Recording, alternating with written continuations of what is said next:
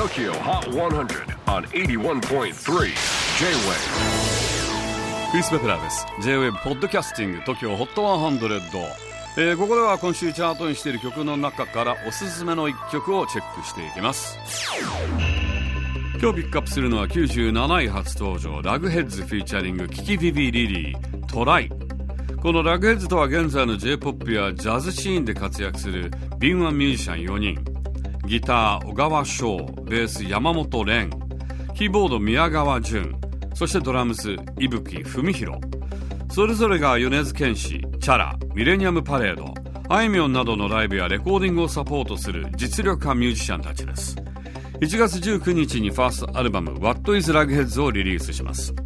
バンドを組んだきっかけは4人が個々に活動する中同じ現場で演奏する機会が多くプライベートでも仲が良かったのでそんな中2020年伊吹さん小川さん山本さん